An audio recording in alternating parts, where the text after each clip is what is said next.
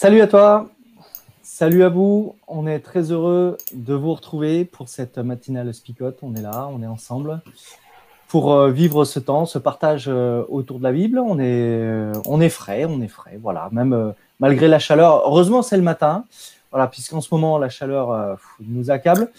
Mais on est, voilà, on est le matin, donc on est frais. Salut les gars, comment vous allez? Ça va, ça va. Salut là, salut Flo. Ok, super. Voilà, donc on est heureux de, se retrouver. Donc euh, vous êtes libre aussi de nous envoyer vos, commentaires. Euh, euh, voilà, je vois déjà des personnes qui nous saluent, Anne-Christine par exemple. Et ben voilà, c'est super. Qui n'a pas rêvé de, de, trouver un trésor dans sa vie?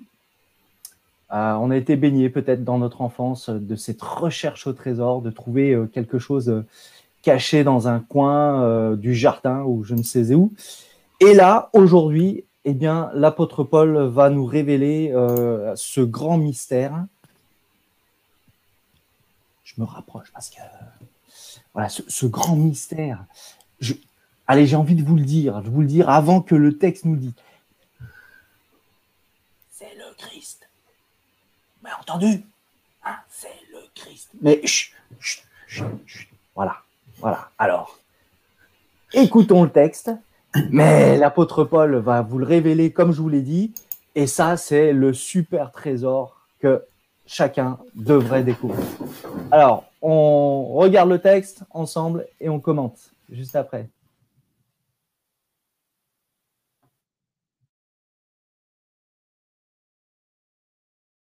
Maintenant, je suis heureux de souffrir pour vous.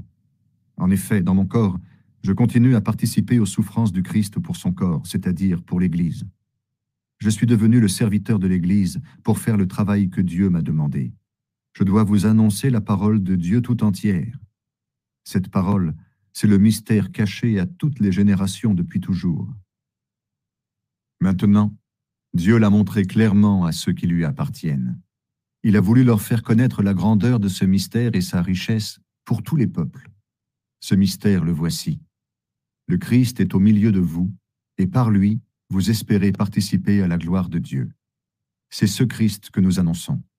Nous donnons à chacun des conseils et un enseignement avec toute la sagesse possible pour que tous deviennent adultes dans le Christ. C'est pourquoi je travaille et je lutte avec la force du Christ qui agit en moi avec puissance.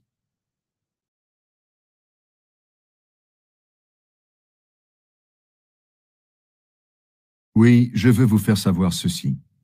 Je dois lutter durement pour vous, pour les chrétiens de Odyssée et pour tous ceux qui ne m'ont jamais vu de leurs yeux. Je veux qu'ainsi leur cœur soit plein de courage, qu'ils soient unis dans l'amour et totalement remplis d'intelligence. Alors ils connaîtront le projet caché de Dieu. C'est le Christ qui le réalise, et tous les trésors de la sagesse et de la connaissance sont cachés en lui. Je dis cela pour que personne ne vous trompe avec de beaux discours. Bien sûr, je suis loin de vous, mais mon cœur est avec vous.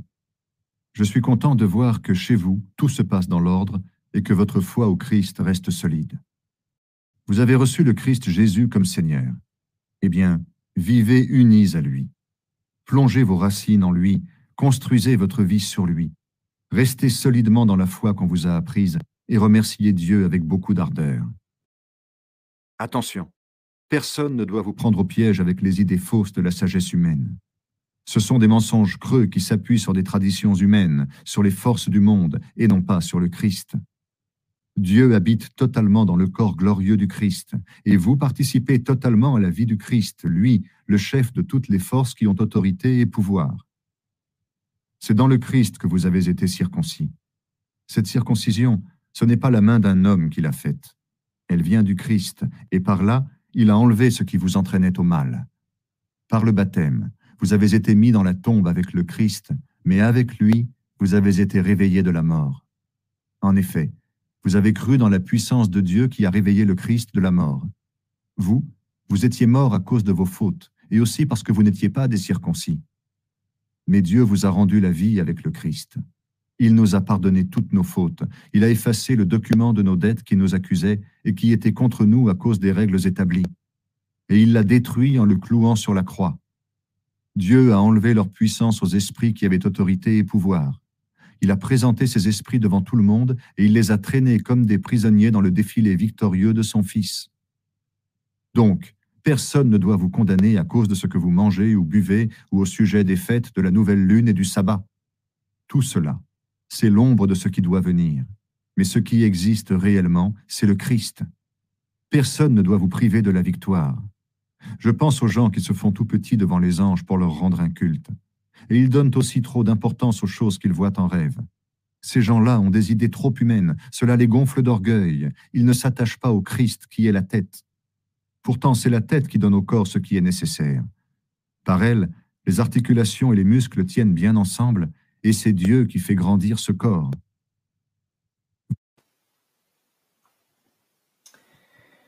Voilà.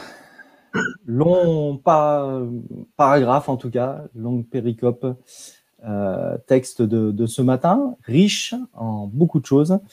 Euh, et enfin, la révélation de... Enfin, enfin, je dis pas enfin, mais Paul nous délivre là euh, quelque chose qui, qui agit encore, enfin qui agite encore nos vies aujourd'hui, le Christ dans ma vie, l'importance de ce Christ dans ma vie et comment je, peux être attaché à ce Christ, comment je peux vivre de ce Christ en Christ. Voilà, tout ça c'est le, programme de ce matin et de toute ma vie. Vos réactions? Eh oui, et Flo, il s'est fait avoir, il n'a pas mis son micro. J'étais tellement concentré euh, sur le texte que euh, j'ai oublié le micro. Veuillez m'excuser. Euh, oui, je, disais avant qu'on me coupe quelque chose de très intéressant. Qu'on te coupe, oh, tu t'es coupé tout seul. Hein. non, bah, Alain, t'es presque allé à la conclusion déjà. Oui, c'est ça. il avait faim, il n'a pas pris son petit déjeuner. Il s'est dit tiens, allez, on va terminer ça rapidement ce matin. Bravo, merci. Les gens sont là pour un petit déjeuner spirituel, hein, pas pour un apéritif. D'accord, d'accord. Non, voilà. Moi, en tout cas, moi, ce qui me choque premièrement hein, dans ce texte-là, euh, au tout début, euh, c'est cette propension de Paul à souvent euh, évoquer le fait qu'il souffre et qu'il participe des souffrances du Christ. Un peu, un, peu comme un martyr. Enfin, en tout cas, c'est ce que ça donne comme impression au tout début. et, et parfois je suis un petit peu dérangé euh, par ça. Et en même temps, euh, il va le dire euh, vers la fin de, ce passage-là, eh bien, on doit mourir avec le Christ. Donc suivre vraiment la, même, voie que le Christ, une voie d'humilité qui se fait tout petit. voilà. Il y a, quelque chose qui, est difficile à entendre aussi dans ça. Bon, on, on, est un peu comme euh, comme hier, quoi. On est dans l'épître Colossiens qui euh, qui est quand même assez théologique quelque part. C'est-à-dire que c'est un peu frustrant et en même temps c'est un peu euh, voilà complexe parce qu'il aborde des notions qui semblent assez profondes en l'espace de quelques lignes ou en l'espace même d'une phrase. Et tu te dis mais qu'est-ce qu'il a bien pu pu vouloir dire en fait? Et on se dit mais là si on doit s'arrêter sur chaque phrase alors vous vous plaignez ce matin en, off comme quoi c'était un peu long le texte. Euh, je reconnais. Voilà, dans le découpage, on a été un peu euh, au sabre et qu'il y a beaucoup de choses dans un petit passage. Mais c'est un peu le problème de, enfin c'est pas le problème de Paul, mais c'est c'est un peu le, contexte de cet épître aux Colossiens. C'est que c'est hyper dense et euh, ça fait appel à plein de notions, euh, voilà, qui sont pas abstraites, sont, elles sont vraiment très concrètes. Il revient d'ailleurs sur des métaphores que Paul a déjà utilisées. Euh, comme par exemple la métaphore du corps, euh, le Christ qui est la tête du, de ce corps. Euh, mais je trouve ce qui est, ce qui est interpellant, c'est ça. Mais ça veut dire quoi exactement? Et je pense qu'on s'arrête un peu sur quelques étapes comme ça de, de ce passage-là, parce qu'il y, y a, plein de choses qui sont assez assez denses quoi. Mhm. En tout cas, l'invitation, elle, elle est faite aussi à ces non-juifs et, quelque part leur dire voilà, vous aussi, vous intégrez ce corps. Jusqu'à présent, euh, l'impression qu'on a, c'est qu'il y avait un peuple élu ou que euh, c'était réservé à quelques personnes ou une nation entre guillemets. Mais là, voilà, vous faites euh, partie de ce corps et vous étiez mort, vous étiez comment dire rejeté ou loin de la possibilité d'accéder à ce, à ce trésor, à ce mystère. Et, là, voilà, vous, vous faites partie intégrante vraiment de ce corps et revenir, si vous faites partie de ce corps, n'oubliez pas que, encore une fois, la tête de, ce corps, c'est bien le Christ. Alors moi, personnellement, j'aime beaucoup le verset 28, donc la, fin du chapitre 1. Euh, c'est lui que nous annonçons, donc Jésus, hein, en, avertissant, en avertissant tout être humain et en instruisant tout être humain en toute sagesse afin de porter tout être humain à son accomplissement dans le Christ. Voilà. Ce que j'aime beaucoup dans ce, ce verset, c'est qu'il y a vraiment cette idée de, voilà, nous sommes amenés en fait à grandir, à croître, à mûrir, enfin, vous pouvez utiliser tous les termes que vous voulez. Il y a, il y a cette idée d'avancer, il y a cette idée de, de progression. Euh, mais progresser pourquoi ou pour qui? Bah C'est pour une maturation. Il y, a, cette idée de sagesse. Moi, j'aime beaucoup cette idée de sagesse dans, toute la Bible. C'est-à-dire de, c'est pas enfin, il y a, la notion d'intelligence, mais c'est surtout la notion de euh, voilà, ce que tu vois aujourd'hui, l'analyse que tu fais de quelque chose aujourd'hui, ben, t'as invité à le revisiter, à le travailler quelque part et à petit à petit grandir dans la connaissance de Dieu. Et, euh, et cette connaissance de Dieu, tu peux pas te la garder pour toi. C'est quelque chose qui se communique. Et, et c'est ça le, la, la, maturité quelque part, l'épanouissement le plus total quelque part. C'est quand tu as, pleinement intégré. Ça, voilà. Alors, je veux pas parler de d'un terme technique euh, qu'on appelle la gnose, par exemple. Encore que, peut-être, je sais pas si Flo veut rebondir là-dessus, mais euh, ouais, il y a cette idée de quelque chose qui grandit pour arriver à une sorte. Alors, attention, le mot que je vais utiliser est très connoté, d'éveil. Ouais, ben, c'est ça. En fait, c'est il faut remettre dans le contexte, en fait, de cet épître. Et Paphras euh, revient auprès de, Paul avec des, nouvelles intrigantes, des nouvelles qui font peur, euh, parce que on a dans cette communauté de Colosse des personnes qui mettent en avant une sagesse humaine. On le voit hein, au verset 8 du chapitre 2. Vous avez euh, en fait des personnes qui euh, pensent que euh, de manière, euh, enfin que, que, mettre en avant une sagesse humaine, des alors c'est ce qu'il dit, qui nous qui nous désarçonne un petit peu, hein, que personne ne vienne vous séduire. Vous, vous, séduire parce que vous mangez ou buvez par, par les, les, lunes, etc. Ce qui fait un peu tout l'essence de notre, euh, de notre adventisme qu'on aime bien. Donc là, on se dit, mince, notre adventisme, il va pas. Alors là, on est en train, enfin, Paul est en train de mettre en garde contre des sagesses humaines. Donc, une espèce de, comment dire, des, pratiques qui permettraient d'accéder à une sagesse supérieure et qui permettraient d'avoir un salut grâce à cette sagesse supérieure. Euh... Même si je pense que cette sagesse humaine, elle n'est pas opposée à la sagesse divine quelque part. La question, c'est sur quoi. Euh... Enfin, moi, Alors, il me semble cas, que. En tout cas, dans le, texte, dans le texte, c'est une sagesse humaine qui est opposée. Maintenant, ça veut, ça veut, ça pose la question dans tous les cas euh, de, du salut. Euh, en quoi est-ce que je fonde mon salut? Euh, Et c'est ça qui est, que Paul va, va essayer de dire. Dire, mais attendez, c'est pas la, au strict respect des lunes, des, d'une, d'une pratique ascétique, parce que c'est ça aussi le problème, hein, c'est que ils sont là en train d'essayer de, de, tout, de tout enlever pour être les, les plus parfaits possibles. Euh, et. Paul est en train de dire, bah non, ça c'est pas c'est pas ça qui va vous sauver, les amis. Ce qui vous sauve, c'est une seule chose, c'est le Christ. Et juste par rapport à ça, très rapidement, c'est que euh, cette gnose dont on parle, c'est la, la, connaissance en fait. Euh, en effet, pour beaucoup, euh, après Paul, c'est cette idée de par mon intellect, je vais me sauver. Et, euh, et ça, c'est vraiment une pensée qui va se répandre partout. Où c'est voilà, c'est mon c'est mon intellect, c'est ma connaissance des choses. C'est pour ça que je disais attention au mot éveil. C'est ça qui est, qui est salutaire. Et c'est pas que Dieu est contre l'éveil ou contre la sagesse ou contre une, une vraie réflexion personnelle, euh, voire même philosophique quelque part. Il n'est pas contre ça, mais c'est que ça, ce n'est pas salutaire. C'est pas ça qui te sauve réellement. Et hmm. c'est ça, je pense, sur lequel il veut vraiment mettre l'accent ici.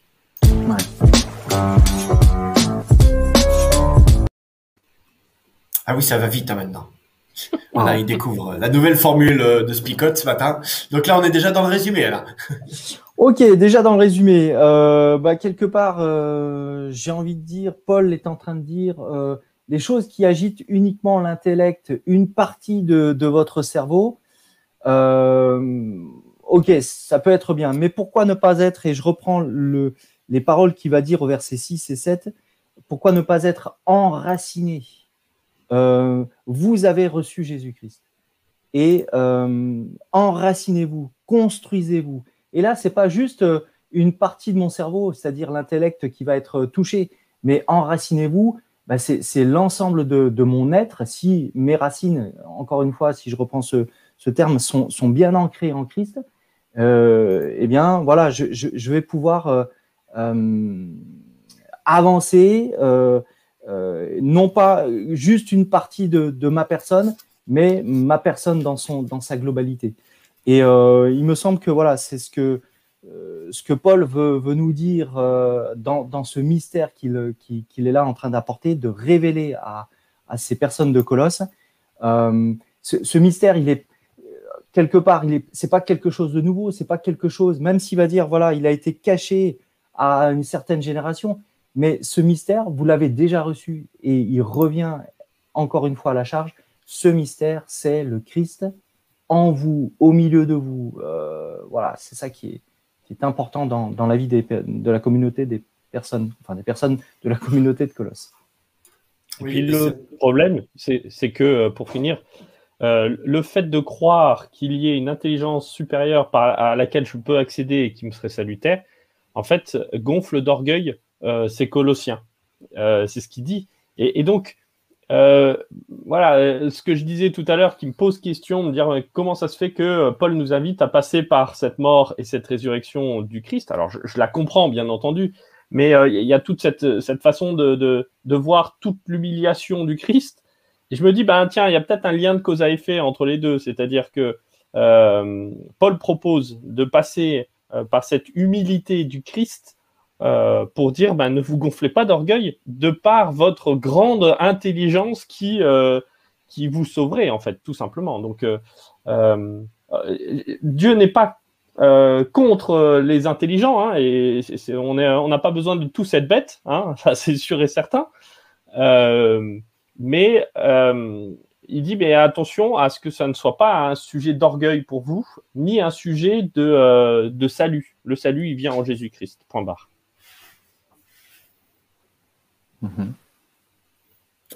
Philippe, il est perdu là. Tu voulais réagir peut-être mais Oui, je voulais réagir, mais j'ai perdu le fil. Euh... euh... Eh ben, c'est pas grave, on enchaîne.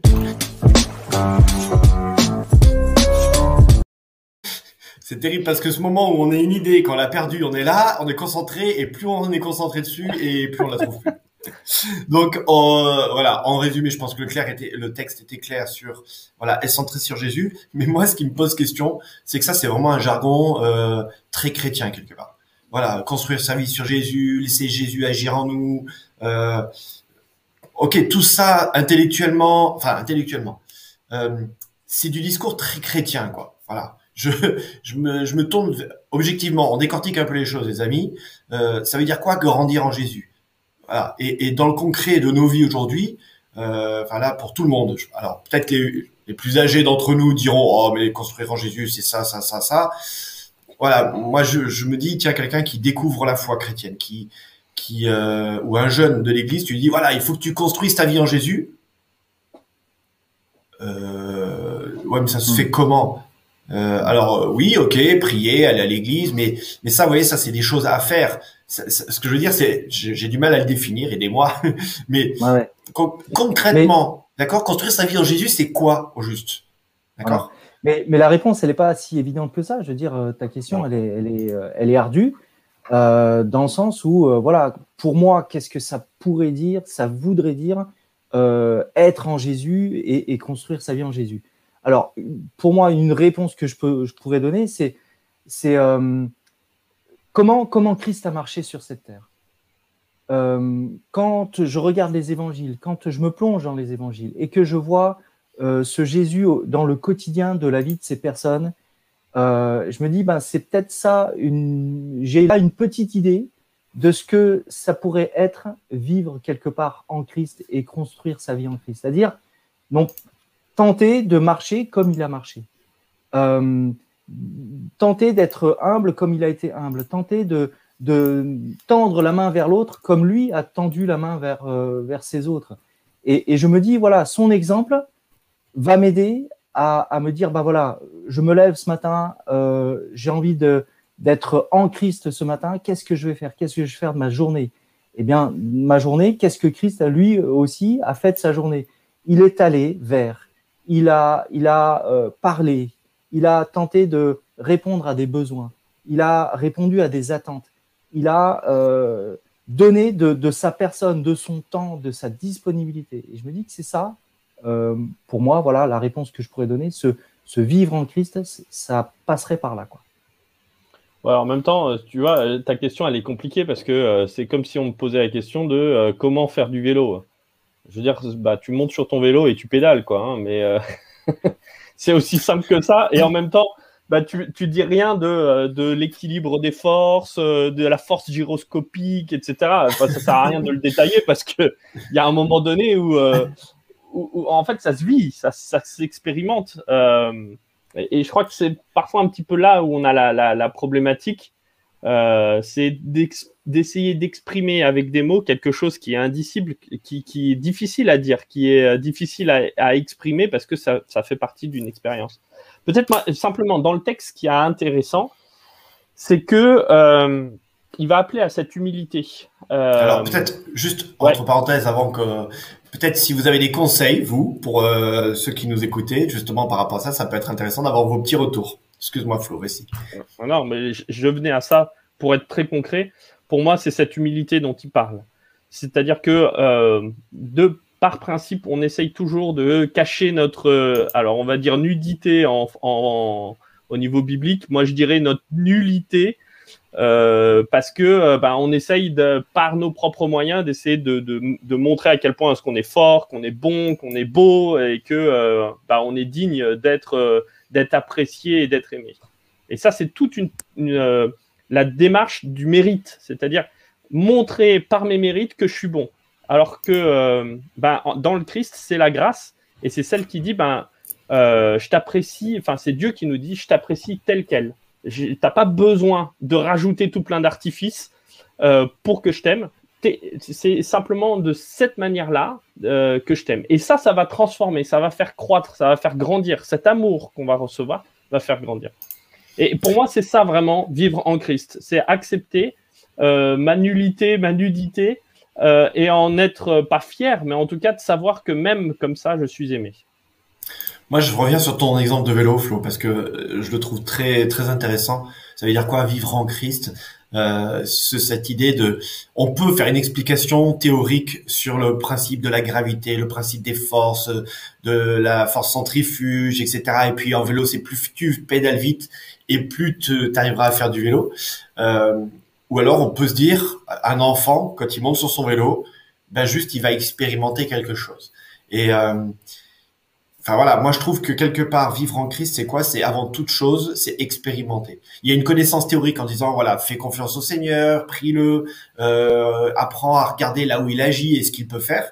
Ok, mais ça c'est très théorique quelque part et, et je pense qu'il y a une partie de chrétiens qui vivent cette théorie, euh, qui en sont même convaincus de cette théorie-là, mais qui concrètement dans l'application, euh, voilà, ils basculent pas quelque part. Et, et moi, je me dis tiens là le vrai engagement, il est, euh, il est dans, ok, est-ce que t'oses, et je reviens sur ce que tu viens de dire aussi, sur t'oses t'aller sur des terrains, euh, alors je vais dire d'insécurité ou d'intranquillité, euh, où là tu vas vraiment pouvoir expérimenter ce que c'est de faire confiance à Christ. une notion qu'on a abordée hier aussi, qui je trouvais très intéressante, c'est de découvrir réellement qui est Christ quelque part. Il y a la connaissance théorique de Christ. Voilà, le Seigneur, il est mort sur la croix pour mes péchés.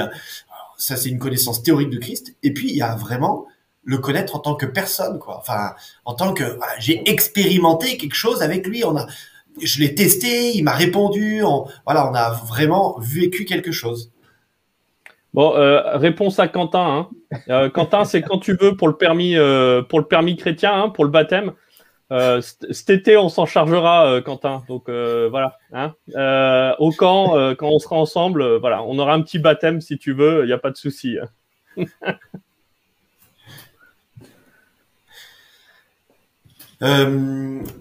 Ouais, je, réagis parce qu'il y a pas mal de commentaires. Merci à, vous d'avancer sur, euh, enfin de proposer des, solutions.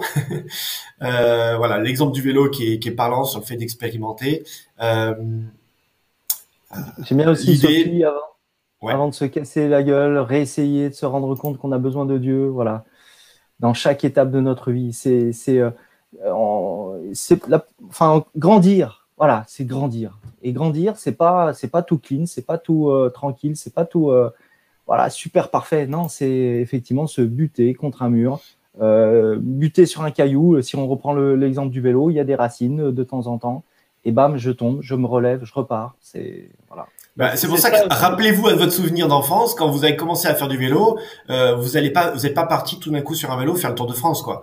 Et qu'à un moment donné, ou le Tour de Belgique, pardon, ou le Tour de Suisse, hein, euh, mais euh, ou le Tour de Tahiti, mais ça, c'est vachement plus court le Tour de Tahiti. euh, mais ce qui, est, ce qui est compliqué quelque part, c'est juste euh, de se dire, bah oui, c'est un parcours. C'est-à-dire qu'au départ, euh, on met un coup de pédale et puis hop, on remet un pied par terre. Mais et des fois on veut pédaler plus vite, des fois c'est plus doucement, des fois il y a plein de cailloux, euh, des fois peut-être même on peut crever. Euh, enfin voilà, c'est ça quelque part expérimenter Dieu, c'est d'apprendre petit à petit à progresser et, et d'être dans cette relation intime avec lui. Et c'est ça qui est intéressant aussi avec la grâce, c'est que même si on se casse la tronche, même si à un moment donné même si à un moment donné euh, on, se casse la tronche, même si euh, parfois on peut euh, fauter et même être comment dire celui qui se casse la, figure, c'est à cause de moi parfois. Hein, eh bien, la grâce elle m'appelle aussi à une confiance, c'est-à-dire que ben je suis pardonné de cela. Je je, je n'ai pas besoin de m'en vouloir. mais d'en retirer une, une, une, leçon pour pouvoir ne plus retomber une autre fois, ou en tout cas apprendre à, mieux faire du vélo. Et, je crois que ça, c'est aussi intéressant. C'est-à-dire que la grâce, elle m'appelle à, une estime de moi-même, mais à une humilité.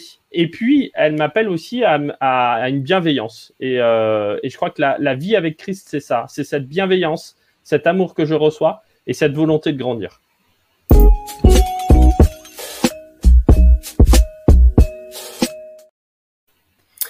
Alors, parole choc, les amis en une phrase, en tout cas pour moi ce matin, c'est euh, verset. Euh, je me suis perdu. Non, verset 7, voilà, c'est ça. Euh, comment grandir dans la foi? Et la réponse, c'est abonder en action de grâce. C'est concrètement, c'est l'action. Et l'action de grâce, c'est quoi? C'est l'action et d'être conscient quelque part euh, des bénédictions de Dieu, ouvrir les yeux. Enfin voilà, euh, moi je suis convaincu euh, que que Dieu a des chouchous, que Dieu préfère certaines personnes. J'ai entendu ça ce week-end, c'est une phrase qui m'a interpellé. Euh, Dieu a des chouchous. En fait, les chouchous de Dieu, c'est tout le monde. La seule différence, c'est qu'il y en a qui sont conscients et d'autres qui n'en sont pas conscients. Voilà. Mais Dieu aime tout le monde. Et ce qui est triste, c'est que certains ont le doute ou ne, on le rejette ou on voilà, se questionnent par rapport à cela. Mais Dieu nous aime tous euh, abondamment et peut-être qu'on a besoin d'expérimenter, d'être dans l'action pour voir ben, à quel point Dieu nous, nous a déjà bénis en fait. C'est pas qu'il veut nous bénir, c'est il nous a déjà bénis. J'ai envie de dire, accepte. Euh, ah, vas-y, Alain, pardon, je t'ai coupé. Ouais, je, moi, il a pris le verset 7 et je reprends le verset 7, chapitre 2, verset 7, mais moi, c'est le début du verset 7 qui m'a interpellé. Euh, quel arbre tu es? Et où sont où est-ce que tu es planté? Où sont plantées tes racines? Et comme arbre, tu te trouves peut-être rabougri ou euh, pas forcément grand, splendide. Les fruits que tu portes sont pas géniaux. Enfin, je sais pas. Tu Qu'importe. Où est-ce que tes racines sont plantées? Euh, moi, je le répète, hein, mais je le dis à chaque fois, c'est à force de se planter qu'on finit par pousser. et, et, je crois que ça, c'est vrai, euh, mais c'est vrai parce qu'il y a la grâce. Cette grâce qui me pardonne, cette grâce qui m'accompagne. Et j'ai envie de dire à tout, à tout le monde, ben, testez à fond cette grâce parce que vous allez voir à quel point est-ce que c'est bon pour euh, notre estime, que c'est bon pour ben, tous les moments où on peut se tromper, parce que ça amène de la bienveillance, parce que ça amène de l'amour. Et voilà, bah, si vous avez un problème avec Dieu, bah, replongez dans sa grâce, vous allez voir à quel point est-ce que c'est bon. Donc expérimentez-le comme on expérimente un vélo. On prie ensemble, les amis. Merci Seigneur pour euh, cette grâce. Permets-nous d'en comprendre toute la profondeur, la largeur, la hauteur. Permets-nous de comprendre à quel point est-ce que euh, tu euh, nous acceptes tels que nous sommes. Et cette acceptation, c'est pas une volonté de nous laisser tels que nous sommes, mais dans cette volonté de nous faire grandir par ton amour et par ton acceptation, par ta bienveillance. Alors que Seigneur, nous puissions grandir avec toi, apprendre à, vivre en Christ.